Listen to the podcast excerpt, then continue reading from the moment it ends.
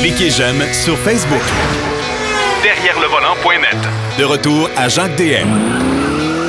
La deuxième portion de l'émission, ben, c'est consacré à l'histoire, c'est consacré à plein de choses. Et quand on dit plein de choses, on parle de Denis Duquet. Salut, mon cher Denis.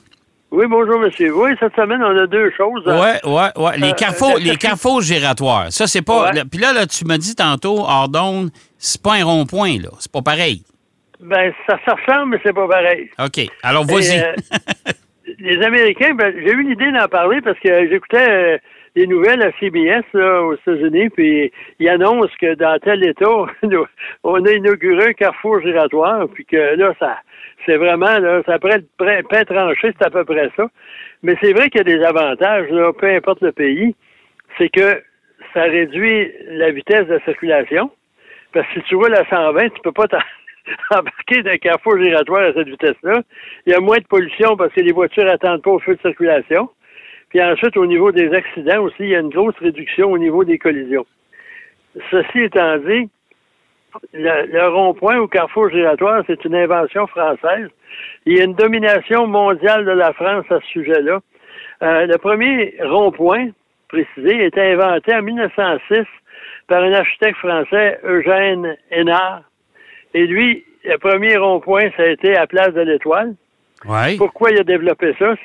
C'est qu'il y avait de plus en plus d'automobiles. Puis euh, c'était assez compliqué, là, la circulation autour de, de- de- de cet endroit-là.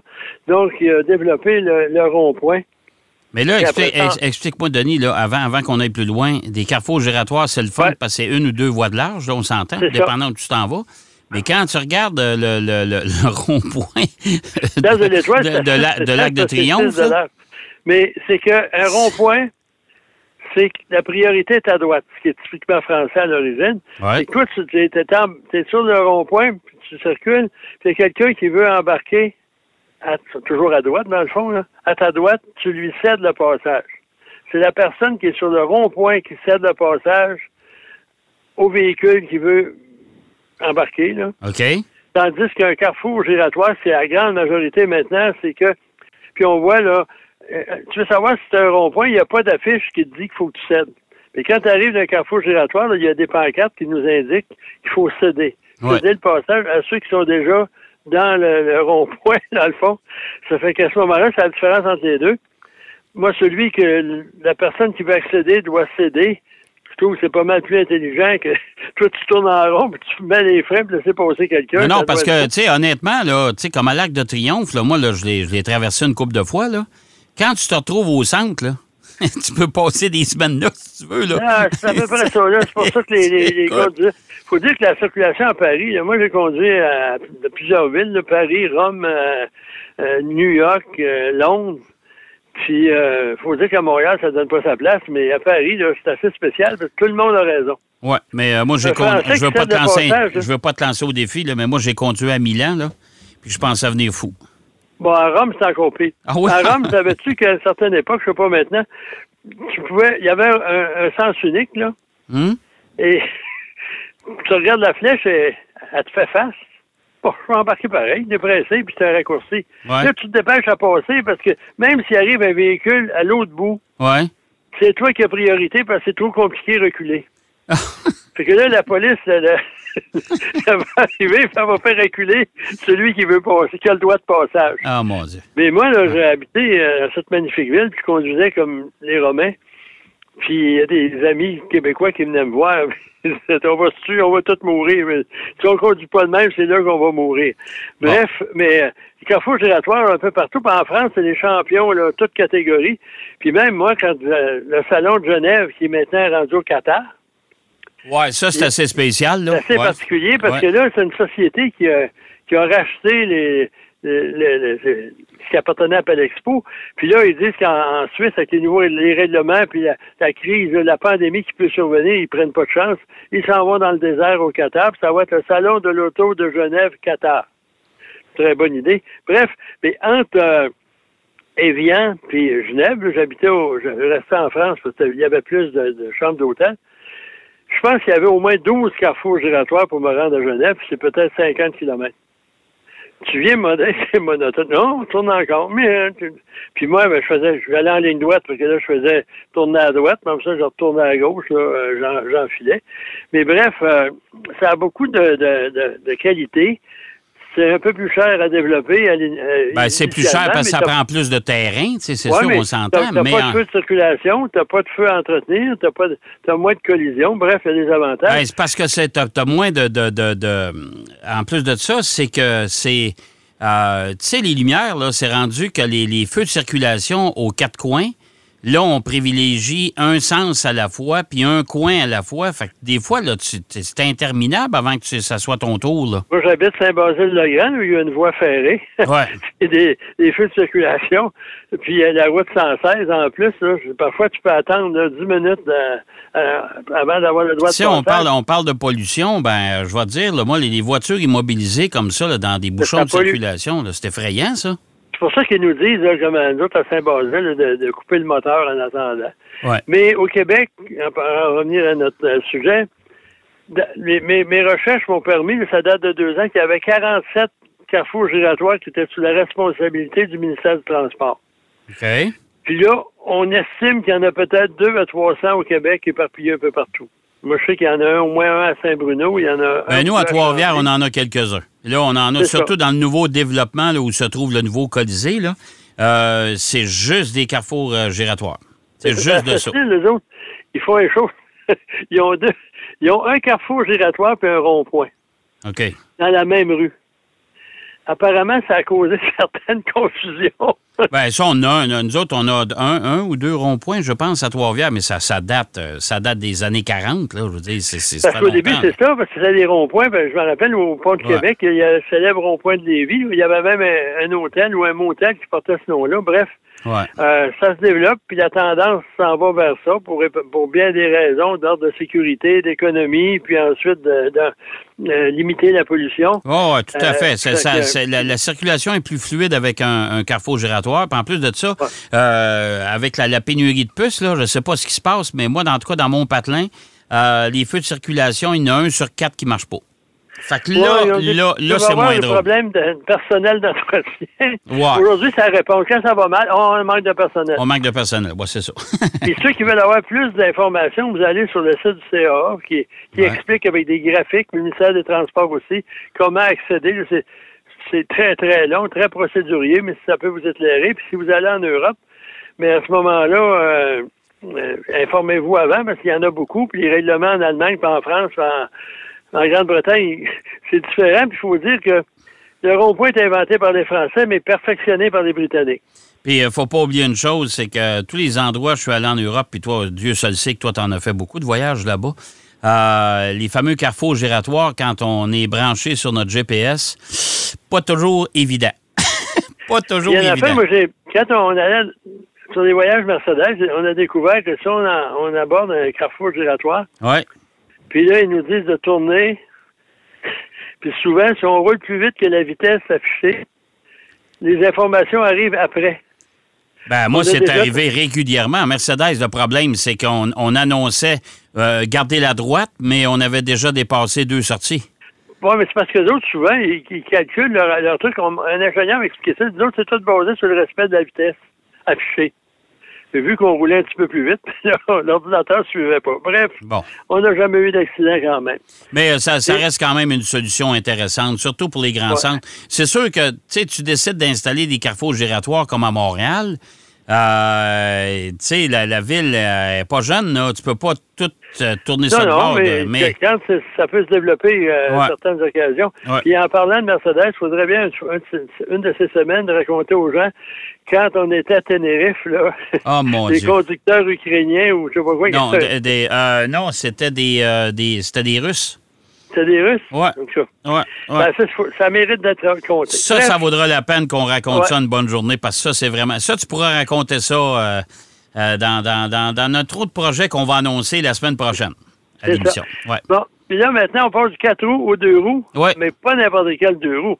Vous savez, la- la- là, la tendance, c'est les trottinettes électriques, les vélos électriques.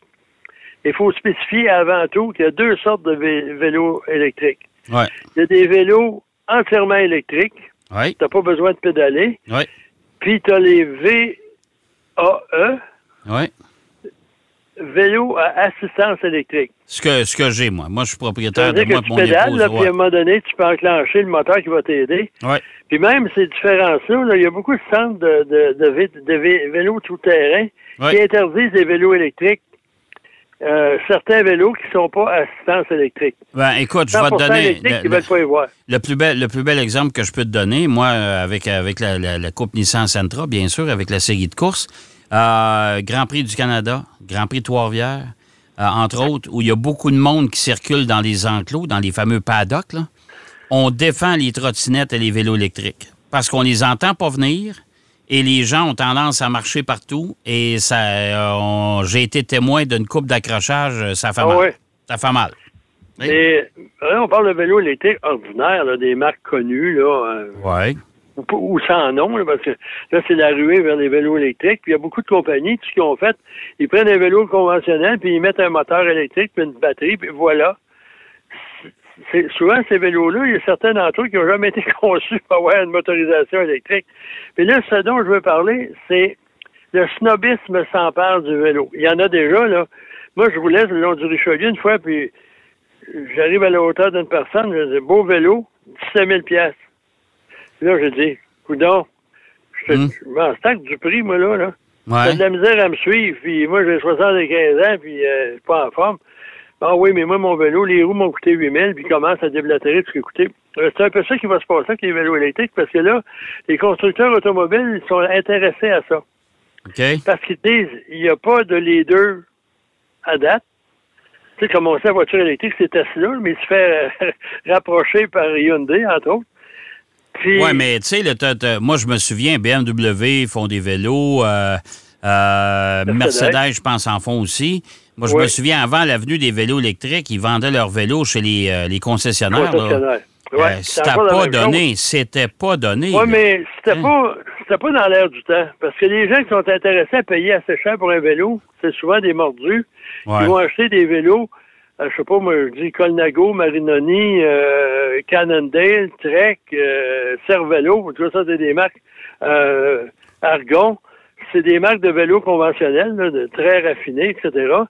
Mais euh, les gens qui préfèrent investir beaucoup sur un vélo sont intéressés à s'acheter un vélo de marque performant. Ouais. Tandis que les vélos, là, je ne veux pas être discrédité, le BMW, Mercedes, c'est fabriqué par un tiers parti.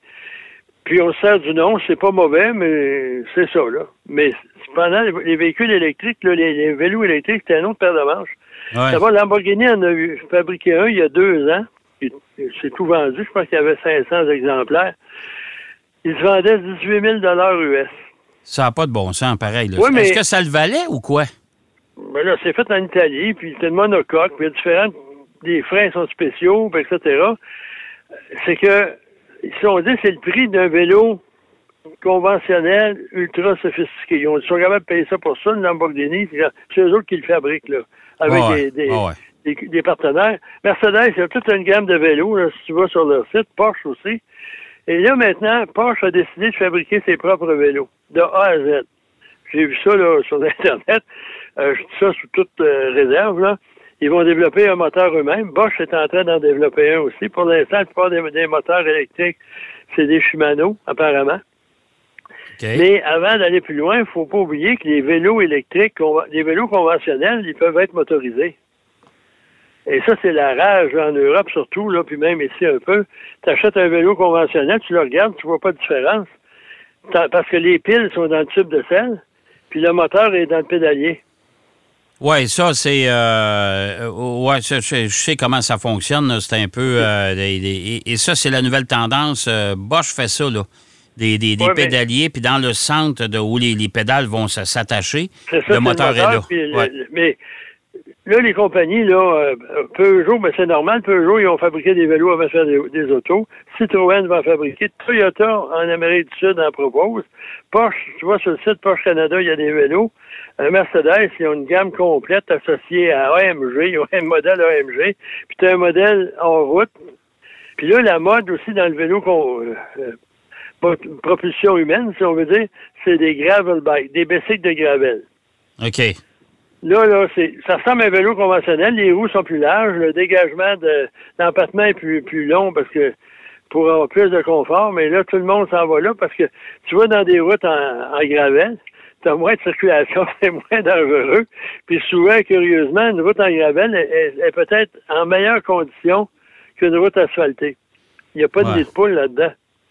Alors les, là, les constructeurs, dans le fond, tu es en train de me dire que les constructeurs automobiles se lancent dans la production de vélos. C'est ça.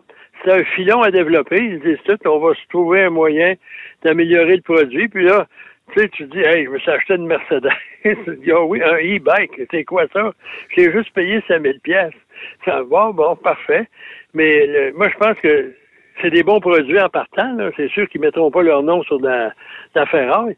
Mais en plus, tu as, le côté snob, là. euh, Ouais. euh, la- moi, je me rappelle, là, il y avait René Hubler, qui était un excellent euh, représentant de Volvo, était directeur régional ici, puis il me racontait la différence entre une Volvo à l'époque puis une BMW. Il dit que un gars s'en va dans un bar, puis il veut cruiser, puis il met sa, sa clé de Volvo sur la table, puis euh, il parle d'une fille. La fille a dit ça, c'est un mari qui veut tromper sa femme.